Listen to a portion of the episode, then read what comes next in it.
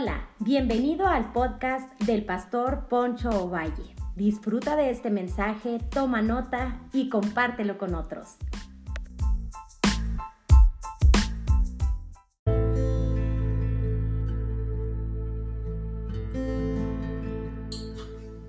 Hola, bienvenidos a otra reflexión de las Escrituras. Quisiera leer Mateo capítulo 18, versículos 6 y 7, que le he titulado a esta reflexión Piedra de apoyo y no de tropiezo. Dice la Escritura así en Mateo 18, 6 y 7.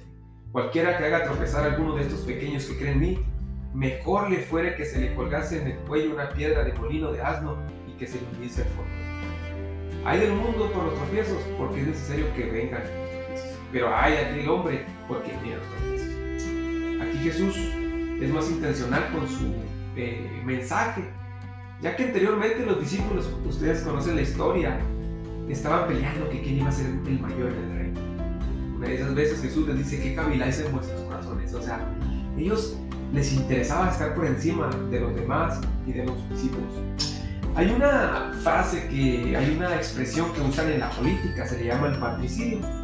¿Qué es el patricidio? Pues viene siendo eh, hacer todo lo posible para estar por encima de los demás, pero se refiere a este, jugarle mal aún a los familiares, a la familia y estar por encima de ellos dentro de la política. Si tu hermano está en la política, si tu papá está en la política o algún familiar, tú, no, tú, no, eh, tú haces lo posible para estar por encima de todos y por encima de ellos, no importando lo que hagas, porque lo que te interesa es estar por encima de ellos y estar en un lugar más importante que tu familia. Entonces actúas de una manera en la cual los hace sentir mal, este, no les eh, deseas el bien, sino estar por encima de ellos.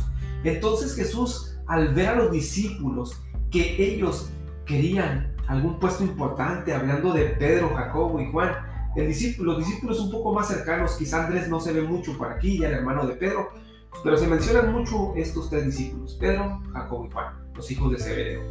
Se dice que los hijos de Zebedeo venían de una compañía pesquera que su papá tenía, que era muy prominente, muy importante. Apoyaban económicamente a Jesús, entonces ellos tenían, se sentían como con un derecho de poder decirle al Señor, hey, uno, que se siente uno a tu derecha y uno a tu izquierda.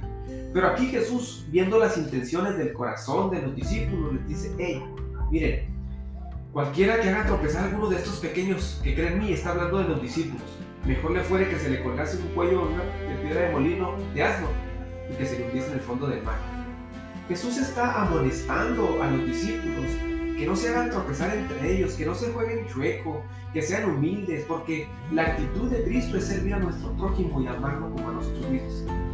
Tanto que Jesús en alguno de los versículos y su narrativa y su oratoria era, aún amen a sus enemigos, amen a sus enemigos. Jesús no solamente te pide que ames a tu amigo, sino que ames a tu. Wow, eso es importante. Es obvio que nuestro Señor se está refiriendo, pues claro que a los niños físicos espirituales en los cuales se están haciendo de nuevo, pero también se está refiriendo que hay de aquellos que hacen tropezar a un hermano en Cristo, que lo llevan a la perdición en lugar de ser una piedra de apoyo para su crecimiento espiritual.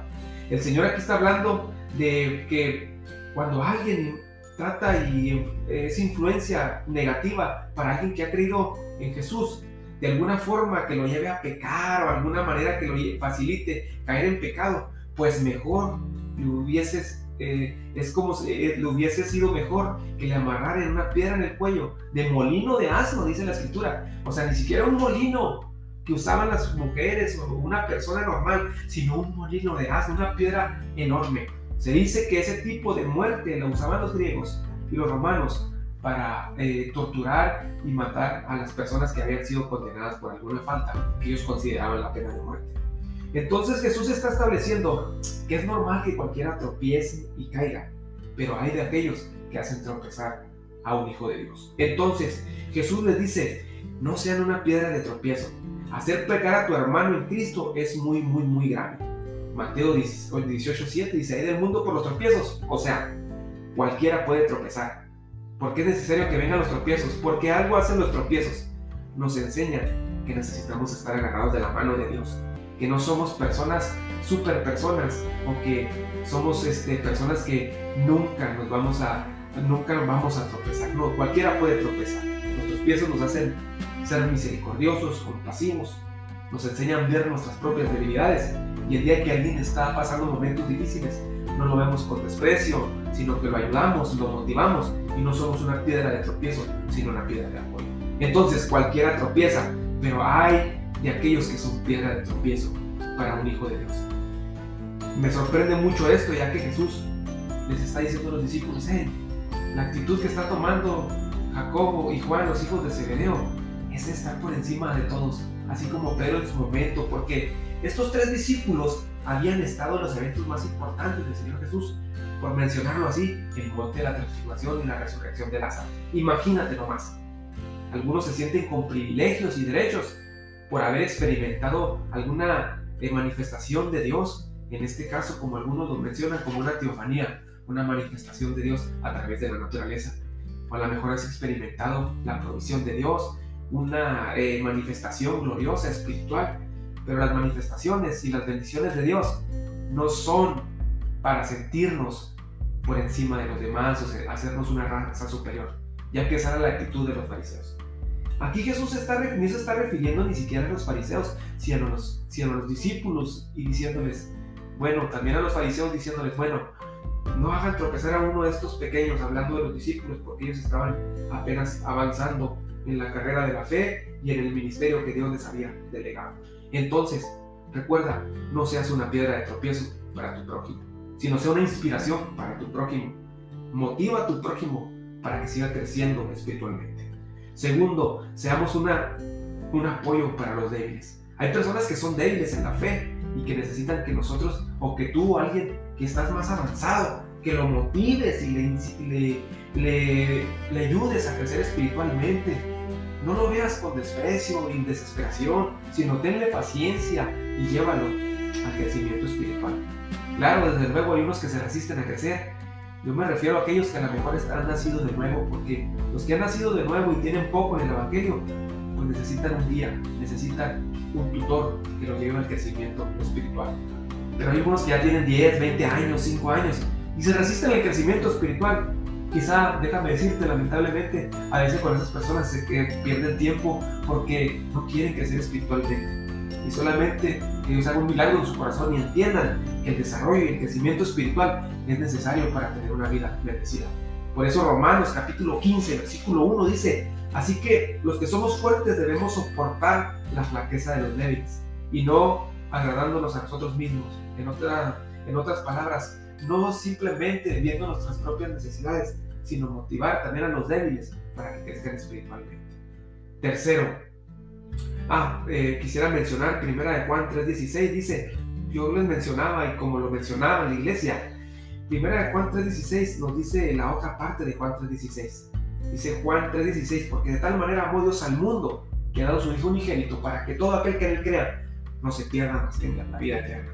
Pero Primera de Juan 3.16 dice la otra cara de la moneda, como podríamos decirlo. En esto hemos conocido el amor, en que Él puso su vida por nosotros. También nosotros debemos poner nuestra vida por los hermanos. Wow. Debemos de adoptar la misma actitud que tuvo Cristo. Poner la vida por nuestros hermanos. Ayudarlos, motivarlos y decirles que salgan adelante. 3. No mires con desprecio a tu prójimo. Versículo 10 del capítulo 18 de Mateo, la primera parte del versículo dice, mirad que no menospreciéis a uno de estos pequeños. No menospreciemos a los hermanos, a tu hermano en Cristo, motívalo, ya que es una actitud del diablo, aquellos que menosprecian a, personas que han sido comprados con la sangre de Cristo.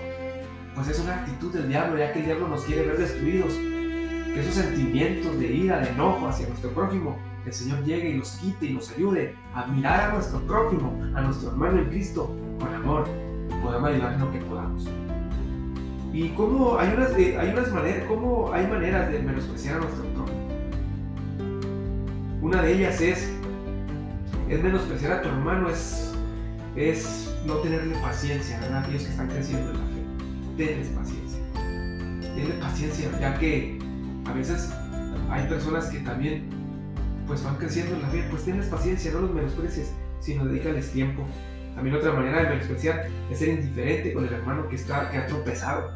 Si alguien ha tropezado, si alguien ha caído de la gracia de Dios, pues ayúdalo, motívalo, mándale un mensajito y dile, estamos esperándote con brazos abiertos en la iglesia.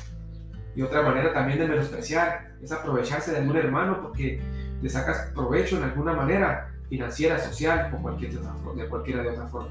Conozco a personas que son muy buenos para buscar personas, para sacarles provecho económico o de alguna otra manera, o hacerlos tropezar en la fe y así entre ellos poder eh, sentirse mejor ya que los dos han tropezado. No, uno de ellos tiene que ser fuerte, tiene que motivarse y tiene que llevarlo al crecimiento y a la madurez espiritual.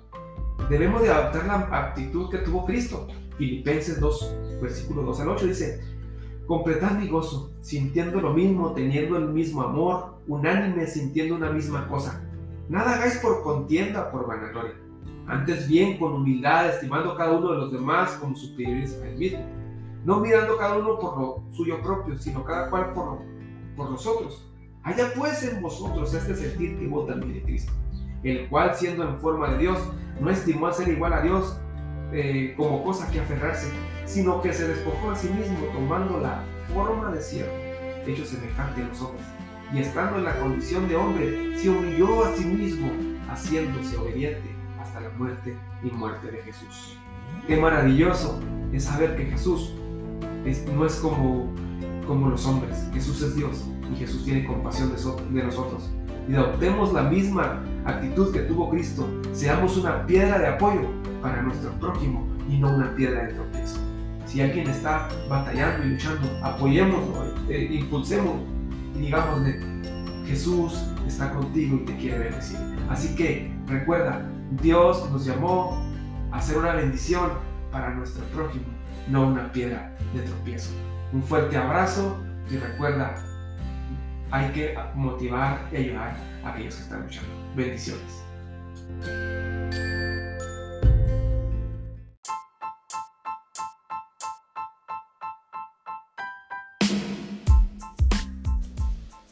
Hola, hola, gracias por habernos escuchado. Yo soy Poncho Valle pastor de la iglesia Casa de Gracia en Delicia, Chihuahua, México. Recuerda que cada semana estaremos subiendo un podcast que va a ser de bendición para tu vida. Nos puedes seguir como iglesia a través de nuestras redes sociales como Casa de Gracia. Dale me gusta, síguenos para que estés al pendiente de lo que Dios está haciendo. Nos vemos hasta la próxima.